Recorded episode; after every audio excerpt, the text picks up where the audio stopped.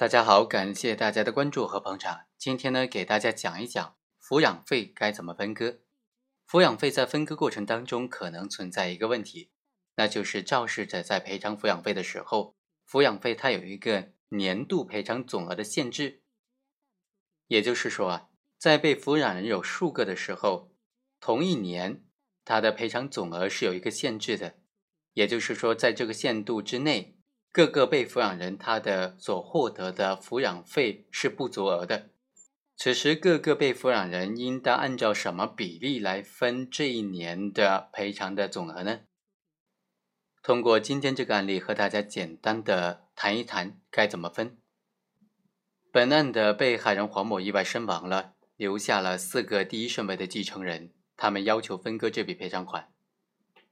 原告就认为，如果平均分割的话。各自占百分之二十五，但是黄某和刘某他们再婚不到一年，共同生活的时间比较短，对他们应当少分的。而三个原告和死者是血肉相连，不是老的就是小的，共同生活时间长，精神损害更加严重，依法应当多分。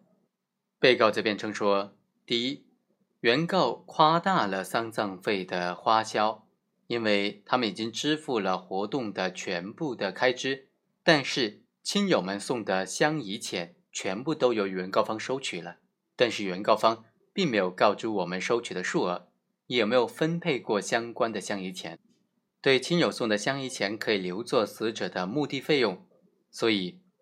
原告不能够再额外的要求留置相关的墓地费用。第二。原告所说的安葬费用达到七万多元呢，这不符合当地的实际生活水平和收入水平，而且也没有相应的合理的收据或者发票，这是明显的虚构夸大的。对原告方面来说，这种说法不足为信。原告所讲的这些开支数额巨大，无非就是要在分配款项的时候能够多分，请法院予以认真审查，驳回原告的这些要求。法院经过审理时认为，本案当中的赔偿款应当先扣除丧葬费、墓地费等等合理的费用之后，再减去被抚养人生活费，最后再由各个原被告进行平等的分割。关于抚养费该怎么分割、怎么计算呢？根据最高院关于审理人身损害赔偿案件适用法律若干问题的解释第二十八条的规定，被抚养人生活费。根据抚养人丧失劳动能力的程度，按照受诉法院所在地上一年度城镇居民人均消费性支出和农村居民人均生活的消费性支出标准来计算。被抚养人为未成年人的，计算到十八周岁；被抚养人没有劳动能力，也没有其他的生活来源的，计算二十年。六十周岁以上的，年龄每增加一岁，抚养的年限则减少一年。七十五周岁以上的，按照五年来计算；被抚养人还有其他抚养人的，赔偿义务人只能够赔偿受害人依法应当负担的部分。被抚养人有数人的，年赔偿总额累计不能够超过上一年度城镇居民人均消费性支出额，或者农村居民人均年生活消费支出额。被抚养人生活费的分配应当结合被抚养人的年龄、抚养的人数以及年赔偿总额进行计算。在本案当中，被抚养人按照农村标准来计算，被抚养人人数总共有四人，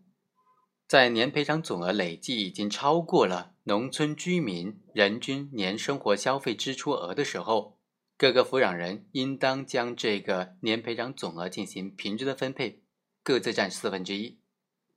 另外，因为死亡赔偿金、精神抚慰金并不是夫妻的共同财产，也不是遗产，它是近亲属所都享有的一个共同共有的财产，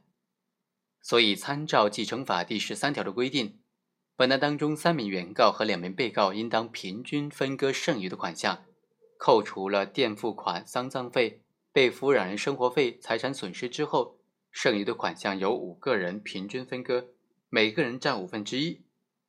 好，以上就是本期的全部内容，我们下期再会。